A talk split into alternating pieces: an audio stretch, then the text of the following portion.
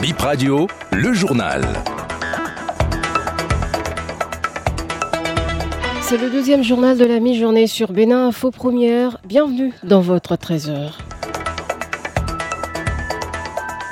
Dans les titres de ce vendredi 29 septembre 2023, prélèvement de sang en cours pour les parents des victimes de l'incendie de Saint-Macraqué. Nous avons rencontré sur les lieux l'enfant miraculé sorti indemne des flammes euh, le jour du drame, samedi dernier. Journée mondiale du cœur aujourd'hui 29 septembre. Vous êtes invité à une kermesse du cœur demain samedi au menu cardio fitness. L'un des organisateurs évoque l'importance de cette rencontre bien-être. Et la sécurité routière de nos enfants dans les écoles aux abords des voies. Reportage à suivre sur le sujet. La séance d'information à l'endroit des parents des victimes du drame de Saint-Macraqué se poursuit au commissariat de Saint-Macraqué.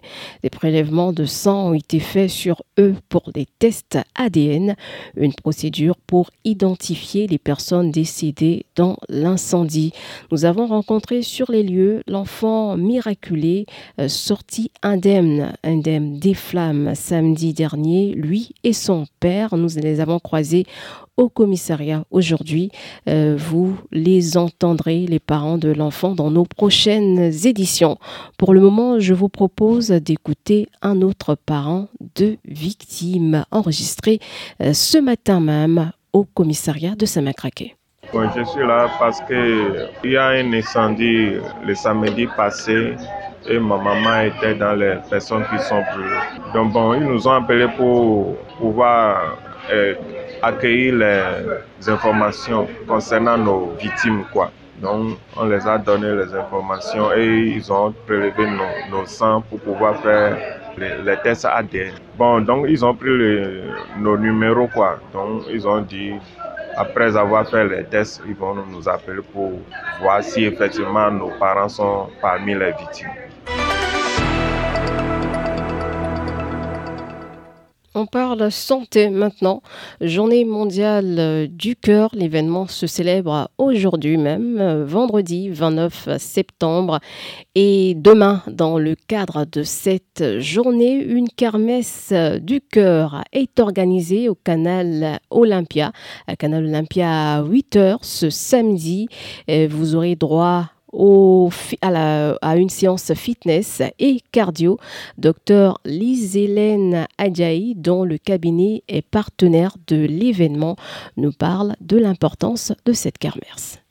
C'est parce qu'effectivement, c'est transformé en une kermesse du cœur. C'est à l'occasion de la journée mondiale du cœur, célébrée chaque année, que, en fait, les partenaires autour de la clinique Cœur Précieux ont voulu montrer un aspect festif, ludique, convivial et joyeux euh, à la sensibilisation sur euh, les maladies cardiovasculaires en général et parmi lesquelles on trouve euh, certaines maladies qu'on appelle les grandes tueuses ou les tueuses silencieuses. Euh, c'est pas anodin les tueuses silencieuses, c'est qu'en fait elles ne donnent pas beaucoup de signes, elles, elles sont elles sont présentes, elles sont elles sont dans le corps, on les diagnostique pas parce qu'elles donnent pas beaucoup de signes, mais elles travaillent très bien pour détruire le, le corps au point que elles vont détruire aussi le cœur. Et sans cœur, on vit pas. Donc euh, le 30 septembre, c'est euh, on veut que ce soit euh, festif et venez en famille. Il y a de la cardio-danse fitness, c'est une kermesse. Il va y avoir effectivement des lots, des, des, des, des, cadeaux. Et en plus, le, le L'intérêt vraiment, c'est qu'il y a l'initiation aux gestes qui sauvent. ces gestes qui sauvent, c'est les gestes que tout citoyen est en mesure de faire s'il voit que son voisin, lorsqu'il attend par exemple son zème sur le bord de la route, lorsqu'il fait ses courses, on peut être témoin de quelqu'un qui va pas bien, qui fait un malaise, une perte de connaissance. Et actuellement, euh, on recommande vraiment que sans hésiter, tout citoyen puisse avoir les premiers gestes qui sauvent. Comment gérer la sécurité routière des enfants dans les écoles près des rues très passantes Élément de réponse dans ce reportage de Narcisse Dotti et Dorcas Savangan. Sifflé à la bouche, drapeau rouge en main, un homme en chasuble fluorescent aide des écoliers à traverser la voie pavée près de l'école primaire publique Mi-Cité. Tenez-vous par la main. Il n'y aura pas de chaussures à ramasser sur la voie. Lance l'agent à l'endroit de la dizaine d'écoliers alignés à sa droite en guise d'avertissement. Avec son drapeau, il négocie le passage avec les automobilistes et motocyclistes de la voie pavée. Il faut faire preuve de vigilance et de prudence dans cet exercice, confie Angelo de Souza. Les matins là, je viens à 7h moins 20 comme ça. À midi là, je viens à 11h moins 30 comme ça. Et à 14h et moins 15h. 17h aussi, moins 15. Des fois, les motocyclistes là, font des têtus quoi. Des, fois, ils font la voie quoi. Difficulté là, non, moi je n'ai pas encore.